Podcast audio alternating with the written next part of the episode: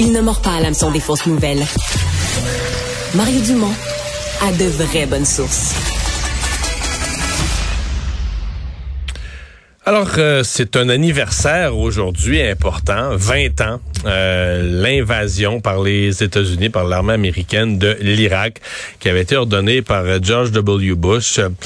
Et euh, ben voilà, donc euh, c'était, disons, parlons d'un événement qui a politiquement et du point de vue militaire et historiquement mal tourné, parce qu'on a compris que les motifs invoqués par le président américain à l'époque, euh, ça a pas tenu longtemps à la route. Là. Dans les mois qui ont suivi, on a trouvé Saddam Hussein dans un trou de sable, mais pas trop l'air d'un dangereux dictateur avec des armes de destruction massive qui menaçaient l'humanité. Julien Toureil, chercheur à l'Observatoire sur les États-Unis de la chaire Raoul d'Endurance est avec nous. Professeur Toureille, bonjour. Bonjour. Reportons-nous euh, exactement il y a 20 ans. Rappelez-nous, euh, parce que là, on sait tout ce qui est venu après, mais rappelez-nous, si on se reporte il y a 20 ans, les motifs là, que, que, que nommait euh, George W. Bush pour justifier cette invasion.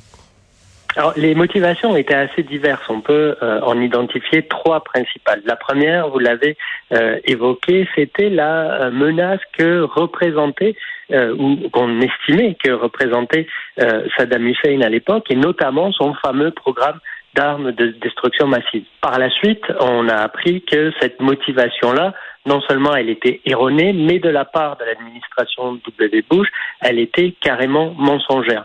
L'autre motivation, elle avait trait à euh, la peur qui régnait aux États-Unis. On est dans le contexte de l'après 11 septembre 2001, il ne faut pas l'oublier, et les Américains veulent se venger de l'affront qu'ils ont subi deux ans plus tôt. Alors, ils ont commencé cette vengeance en faisant la guerre aux talibans en Afghanistan, les talibans qui avaient abrité Oussama Ben Laden et Al-Qaïda, mais ils avaient fait de l'Irak, et notamment c'était euh, l'objectif du secrétaire à la défense de l'époque, Donald Rumsfeld, leur cible suivante pour euh, déployer finalement cette vengeance et cette volonté de rappeler qu'on n'attaque pas les États-Unis euh, impunément. Ah, en, gros, on voulait, on voulait punir les pays qui avaient abrité les camps de formation ou d'entraînement de ces terroristes.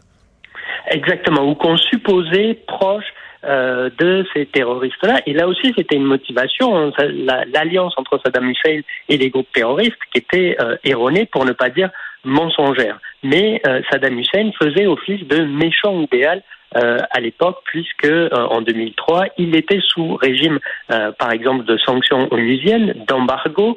Des résolutions étaient adoptées pour dénoncer son régime depuis une dizaine d'années, donc depuis la fin de la guerre du Golfe de 1990-1991. Il y avait peut-être une troisième motivation plus idéologique, c'est celle qu'on a attribuée à ce fameux mouvement des néoconservateurs qui voulait radicalement transformer le paysage politique du Moyen-Orient en imposant la démocratie par les armes et euh, on sait donc que là aussi euh, cette ambition-là ne s'est pas totalement concrétisée en Irak.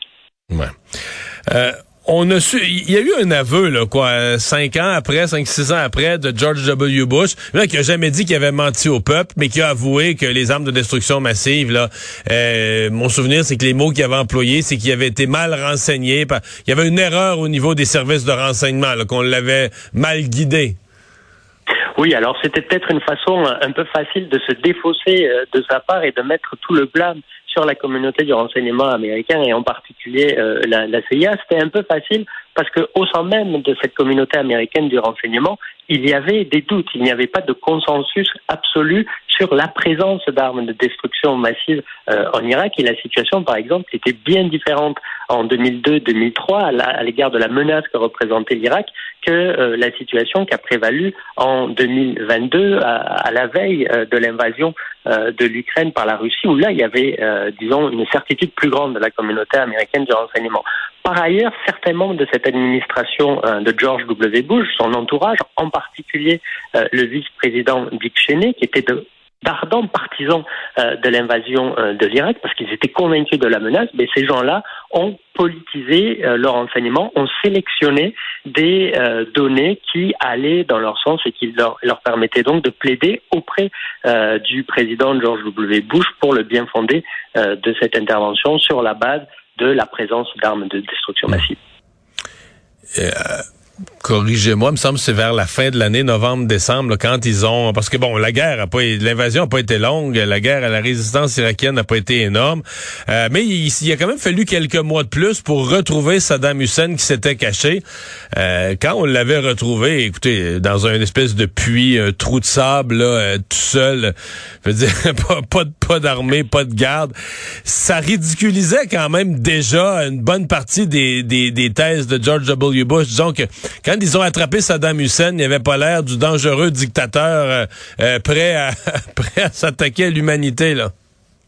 Oui, la, la menace, elle, elle, apparaissait bien plus, euh, bien plus contrôlée, bien plus euh, minime qu'on l'avait euh, évoqué précédemment. Il a, été euh, trouvé euh, début décembre 2003 dans la région de sa ville natale, hein, de Tikrit, si ma mémoire est bonne, mais son régime lui-même s'était écroulé très très rapidement. Hein. L'invasion américaine commence donc le 20 mars 2003. début avril, le régime s'effondre et donc Saddam Hussein euh, prend la fuite. Alors, il ne va pas euh, très loin, mais euh, justement, ça montre à quel point on avait cherché du côté américain, encore une fois, le, le, coupable idéal pour passer sa colère après le 11 septembre 2001. Je disais tout à l'heure, il y avait des sanctions euh, depuis la fin de la guerre du Golfe. Il ne faut pas oublier non plus que les Américains, sur, au Moyen-Orient et vis-à-vis de l'Irak, avaient déjà un dispositif militaire depuis la fin euh, de la guerre du Golfe qui leur permettait, par exemple, de bombarder très régulièrement les installations militaires, notamment de défense antiaérienne de l'armée irakienne. Et donc, en mars 2003, cette armée euh, irakienne elle est très très faible. Le régime lui-même de Saddam Hussein est en fait euh, un château de cartes qui va s'effondrer euh, d'un seul coup et euh, ce qui va poser hein, d'ailleurs problème aux Américains en plus des erreurs que eux vont commettre pendant la phase d'occupation qui suit la chute du régime parce que les Américains ne vont pas pouvoir s'appuyer sur un appareil étatique qui va leur permettre, ben, ne serait-ce que de gérer, de contrôler le pays. Ils vont se retrouver dans une phase d'occupation qui va être particulièrement difficile pour eux et évidemment pour les Irakiens et Irakiennes. Professeur Toureil, il y a deux ans, lorsque, ben, un an et demi, lorsqu'on avait souligné euh, les, les 20 ans euh, du 11 septembre, euh, on avait, j'avais parlé ici à l'émission à Cube Radio à Jean Chrétien. Et de fil en aiguille dans ces discussions-là, on était arrivé sur cette question euh, de, l'Irak, parce que dans les répliques au 11 septembre des Américains, il y avait donc cette invasion de l'Irak. On va réécouter ce que M. Chrétien disait quand même sur cette décision majeure. Contrairement à la plupart du temps dans son histoire, le Canada avait décidé de ne pas suivre George W. Bush. En tout cas, j'ai eu des doutes et puis, euh, plus j'étudiais ça, plus j'avais des doutes. Et je trouvais qu'il n'y avait pas de preuves et, et euh, il s'est basé là-dessus. J'ai dit, quand Bush m'a demandé, dans une discussion qu'on avait eue en septembre euh, à Détroit, il m'a demandé d'y aller, mais j'ai dit, j'ai des doutes sur les armements de destruction massive et de toute façon, il vous faut avoir l'accord des Nations Unies, si vous voulez que je vous appuie. Et je ne pense pas que vous aurez l'accord des Nations Unies si vous n'avez pas de meilleure preuve d'armement de destruction massive. Oui, professeur Toureil, c'était, ce qu'on dit, la décision la plus importante de la carrière politique de Jean Chrétien? Ah, probablement qu'en termes de politique étrangère, ça a été euh, la décision la plus judicieuse qu'il ait pu prendre, euh, d'autant plus qu'on peut tout à fait imaginer que la pression de la part du partenaire américain n'était pas totalement euh, légère. Hein. Bon, il, a l'air de, de, de, rappeler qu'il avait pu facilement s'opposer à la demande de George W. Bush, mais c'est pas évident avec un voisin aussi important et influent que les États-Unis. Ouais.